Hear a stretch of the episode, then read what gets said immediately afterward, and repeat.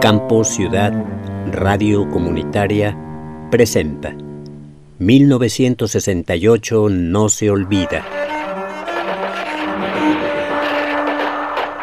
Conmemorando los 54 años de un movimiento social que ha marcado la historia moderna de México.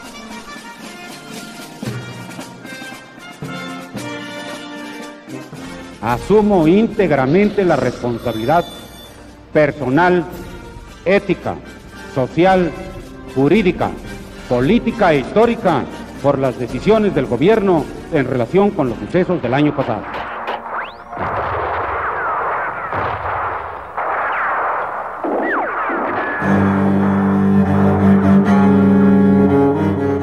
Hoy, la memoria de los documentales.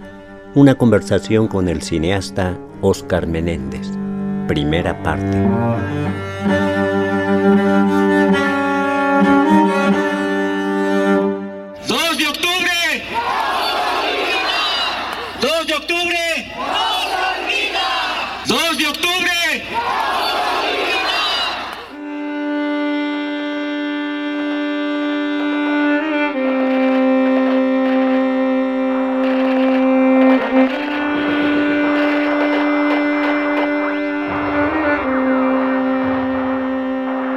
Oscar tuvo el valor y sobre todo en este caso la fortuna de haber estado tirado en el suelo en plena balacera el 2 de octubre.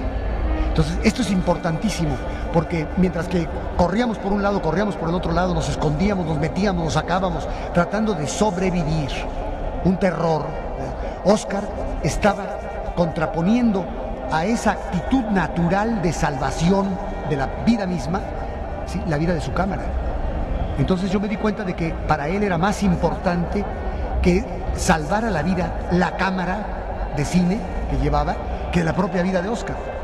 Y eso está en México 68, están las películas que él hizo eh, sobre el movimiento estudiantil.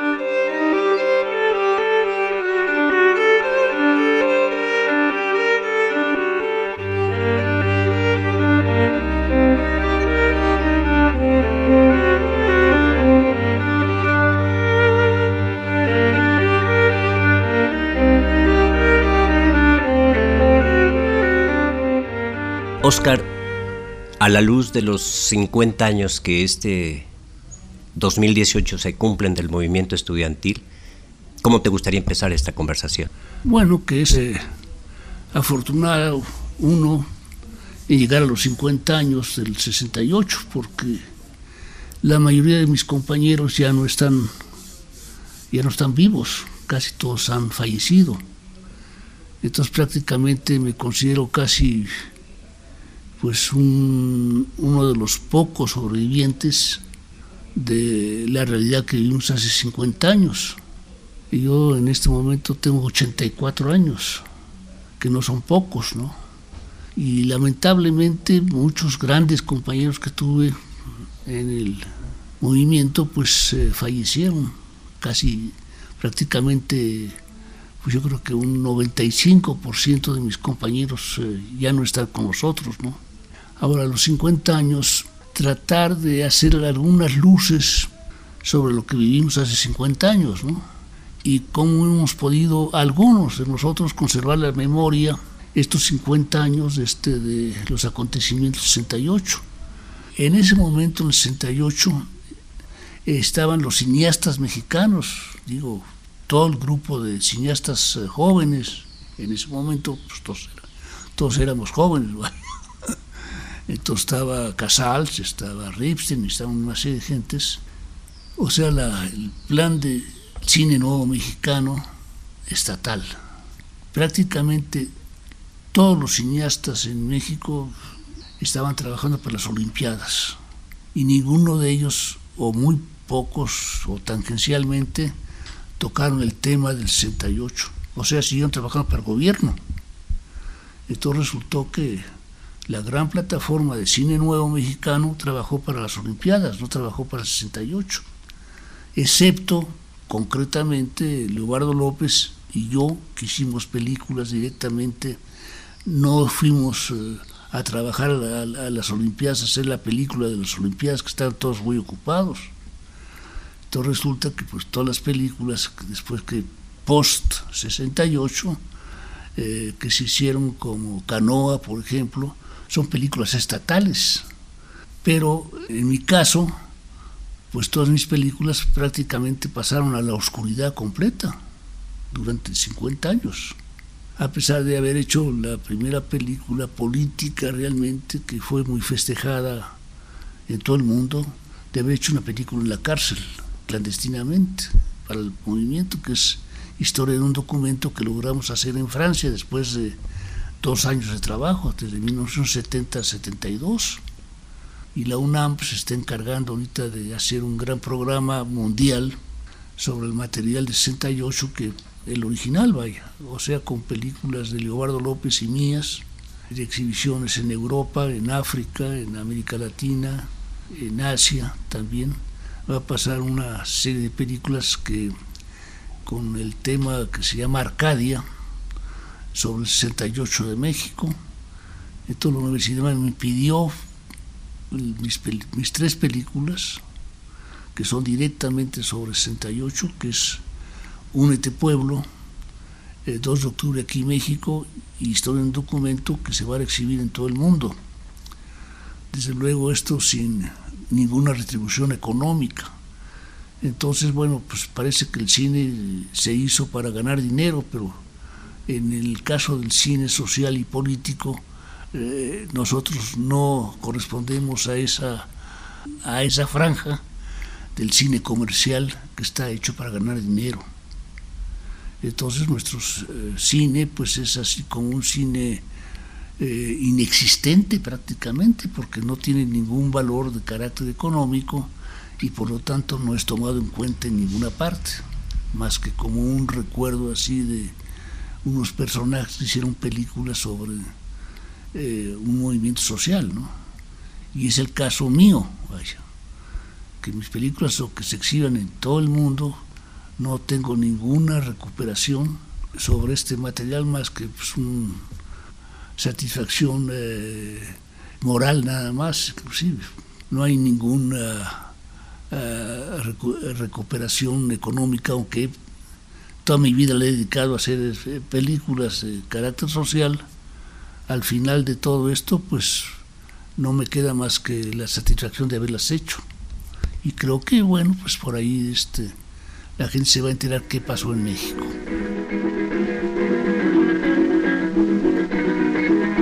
Se realizan mítines relámpago en toda la ciudad y en todo el país. Los estudiantes cantan sus protestas, hacen teatro político en las calles, analizan la situación y utilizan todos los medios a su alcance para difundirla. Sin afán de molestar, Díaz Ordaz quiere acabar con la ciencia y la cultura. Pero nada nos apura mientras marchemos unidos contra gorilas vendidos como Mendiole y Cueto, como buenos estudiantes. Pero son películas que han servido para generar conciencia. Pues quién sabe si hayan servido para, para generar conciencia. La gente la ve y se queda muy impresionada por la sobre todo por la realidad que presentamos y el peligro que representó hacer esas películas, porque pues ahí no las jugamos nosotros, te juegas la vida haciendo una, una cosa que en ese momento era muy perseguida por el Estado. Entonces, pues nos costó exilio, nos costó eh, pues mucho trabajo, mucho eh, empeño en conservar 50 años eh, estas películas a pesar de las persecuciones que hemos tenido. Y ahora, bueno, ahora con el cambio de régimen aquí en México, yo creo que van a entender un poquito más que es parte de la historia eh, social de México. Quién sabe qué vaya a pasar, ¿no? Por lo pronto, este, pues están presentando las películas en, no en muchos espacios, pero en algunos, ¿no? Que creemos que puede ser interesante. Pero esto lo vamos a saber hasta después que pase este aniversario. ¿Qué va a pasar después del aniversario de los 50 años? Bueno, pues ya pasaron los 50 años y ¿qué queda de eso? Vamos a ver qué queda, ¿no? Pero bueno, no soy optimista en ese sentido, ¿no? ¿Tú crees o tienes la sospecha o alguna información de que exista filmaciones que se haya hecho por el mismo gobierno incluso y que previsiblemente pudieran salir a la luz y pensando en este tiempo de, de, cambio de régimen? Bueno, yo tengo la certeza completa de que la película del 68 la tiene el gobierno, no la tenemos nosotros. Nosotros tenemos pequeñas fracciones, bueno, sobre todo la, si estamos hablando de la triste fecha del 2 de octubre, el gobierno tiene ocho horas de, la matanza, vaya, filmadas desde la mañana hasta, hasta la madrugada. Y esto con cuatro o cinco cámaras, ¿no? con el equipo de, de Servando González, que es un cineasta mexicano que contrató el gobierno para retratar la, lo que iba a pasar en Tlatelolco desde la mañana, sabían que iban a hacer eso. Entonces eh, ahí está cineastas mexicanos involucrados en esto, como este señor trabajaba para el gobierno siempre, Servando González, y le encargaron que hiciera la película. Bueno, aparte, nosotros, eh, yo en lo particular veía a las gentes del gobierno filmando lo que estábamos nosotros del lado de los estudiantes y ellos filmaban del otro lado, de la policía, ¿no? Ahí estaban con las cámaras y hay mucho material que se guardó que no sabemos si lo está, lo tiene gobernación, lo tiene el ejército o lo tiene Luis Echeverría. Pero hay cuando menos unas, yo me imagino unas 50 horas filmadas por el gobierno que no las conocemos. Ahora nosotros hemos estado peleando en los comités 68 y todo esto que se registre ese material y que lo podamos ver, ¿no? Para ver exactamente la visión que tuvieron ellos del evento del 68. Nosotros reclamamos muy fuertemente a Servando González, y todavía en vida ya murió este, este criminal, porque habían filmado todos los hechos sangrientos del, del movimiento y nunca los denunciaron. Eran cómplices totalmente al estar filmando ocho horas en Tlatelolco el 2 de octubre, estaban participando del crimen contra genocidio contra la, contra la población mexicana. Entonces, ellos son cómplices, estas gentes que filmaron esto, son cómplices del, del gobierno y de la matanza y nunca denunciaron el, este hecho. Y nosotros, por otro lado, pues con nuestras pequeñas cámaras registrando unos cuantos minutos del evento que son suficientes para marcar el evento de este sangriento del 2 de octubre, que lamentablemente es lo que uno de los grandes eh, motivos del 68 ahora, es el 2 de octubre también, porque definitivamente el movimiento no perseguía ninguna cuestión violenta, nosotros perseguíamos el diálogo público, que no se ha dado en México todavía, ese era el principal motivo del movimiento y todo iba muy bien y íbamos ganando porque cada vez le creían menos al gobierno hasta que sucede el 2 de octubre. El 2 de octubre lo paran porque ya habíamos ganado la, el concepto de, de la honestidad del movimiento, que no perseguíamos este, más que eh, pues algunas mejoras en la, en la, a un gobierno autoritario que tenía los artículos de disolución social, que los quitaran, en fin, todo esto. Pero el movimiento no perseguía ni tirar el gobierno ni nada, ¿no? Perseguía modificaciones a la conducta del gobierno autoritario, hasta ahí nada más. Bueno, se nos respondió con una matanza. Entonces, esto fue lo que hace tremendamente histórico el movimiento, un genocidio. Porque si no ha habido eso, pues no pasa nada, ¿no? Hubiera sido un movimiento estudiantil como los que habíamos tenido desde antes, que los habíamos tenido los movimientos, ¿no? O sea, comenzamos a filmar esto porque era registrar qué estaba pasando. Y fue creciendo, creciendo, creciendo hasta, hasta llegar al 2 de octubre. Y bueno, para mí el 2 de octubre pues fue una etapa durísima, pero nos sobrepusimos a eso y seguimos filmando adentro de la cárcel, porque estaban todos nuestros compañeros en la cárcel. Entonces yo seguí el, eh, la lucha con mi grupo de trabajo para identificar ese, la, persecución que tenía el gobierno a, a, los líderes y, y participé en el 68 que estaban en la cárcel, había 200 presos en la cárcel. Y bueno, logramos hacer la película adentro y eso lo fuimos a demostrar en México y en Europa. Bueno, ahí están las películas todavía, ¿no? Que me parece que todavía no se valoran en su real eh, valía que tienen esos, esas historias que filmamos, ¿no? ¿Qué valoración es la que hace falta? Hay un silencio sobre ellas. Yo he pedido que desde que se difundan en la cinematografía nacional y me han negado los eh, espacios. Ni en la universidad pasan. Ahora van a pasar porque viene el aniversario. Pero han estado totalmente este, oculto mi material, ¿no? Ahora digo, ahora se acordaron de este un poco de que eh, habíamos hecho estas películas y, y el próximo septiembre me van a dar la medalla de la Filmoteca como cineasta que me ha ocupado de esos eh, asuntos. Igual una medalla póstuma a, Leobardo López Arteche por su película Grito. Le dará la medalla a su viuda, que es una compañera muy valiosa, y una medalla a mí, pero pues, la medalla pues ahí la voy a tomar, ¿no? Digo, porque pues me, me corresponde no tener un, pequeño reconocimiento de la universidad, pero hasta ahí nomás llegó. Ya después quise que pase, ¿no? El cine tiene su propio lenguaje. O sea, es más importante una proyección una película que ya habla por sí misma que el autor. El autor, bueno, pues puede decir una serie de complementos al material que se está viendo, pero lo importante es la película, ¿no? Como está hecha, ¿no? ahí, ahí hay una tesis, ¿no? es superior la tesis de lo que ya está hecho a lo que uno pueda decir. Entonces, por ejemplo, ahorita hay un investigador español que está haciendo una postdoctorado sobre el 68, aquí en México, ¿no?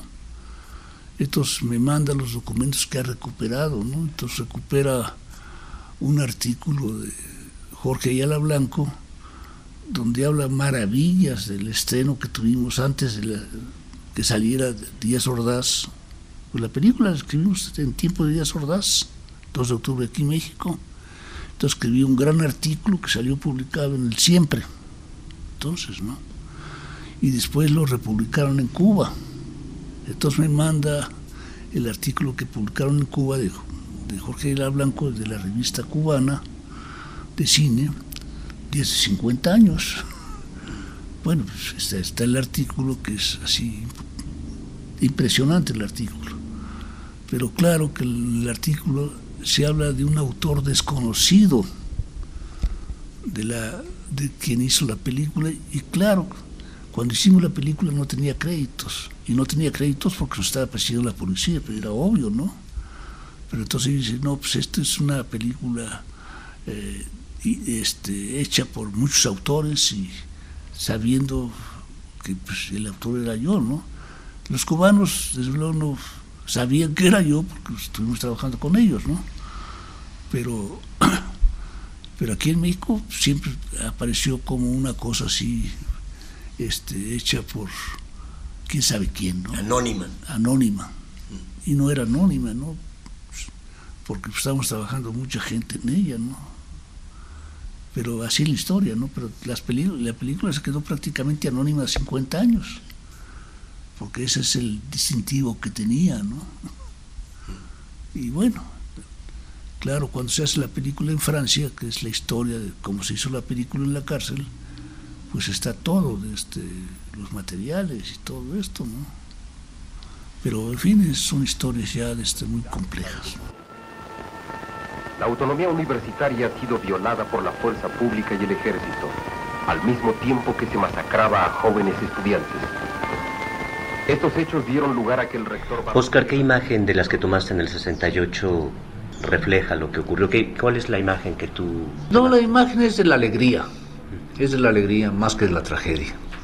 La tragedia está ahí porque existió, ¿no? Pero yo creo que lo más significativo es la marcha, las marchas alegres de los jóvenes, eh, riéndose, como es la juventud, ¿no?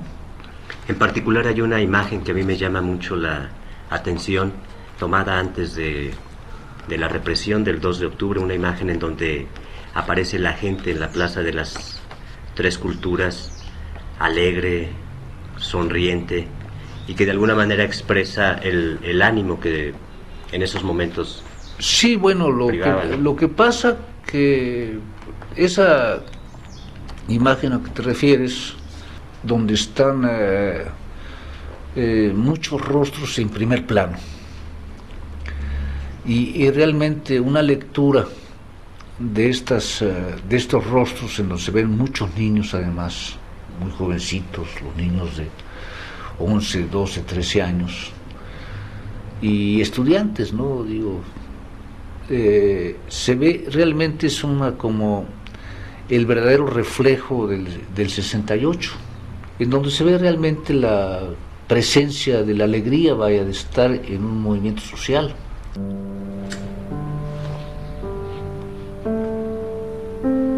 ¿Qué miraban, eh? Estaban mirando el edificio, porque en ese momento estaba uno de los oradores en un plan muy alegre, contando alguna cuestión que se habían burlado los granaderos y cosas de estas, y que iban a ganar, ¿no? que el movimiento iba bien y todo esto. Entonces pues, la gente estaba muy contenta porque oyeron una cosa alegre, vaya. Entonces aquí están riendo todos. Cada rostro es una lectura en este caso porque son niños, niñas, eh, actitudes, hay cerca de 50 rostros muy cercanos a la cámara que nos permite conceptuar esta, esta cuestión de la alegría, vaya, de la vida, no, de la muerte. Claro que eh, una hora después muchos de ellos ya habían fallecido.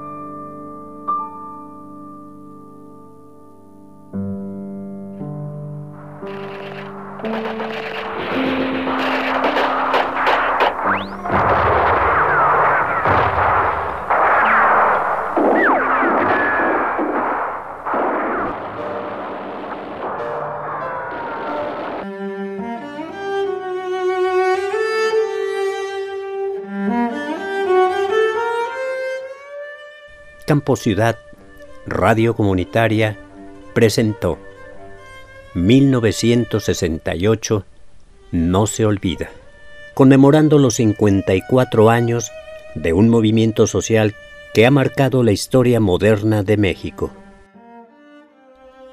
Idea, producción y realización de la serie, Raúl Silva. Voz, Silvia Vargas.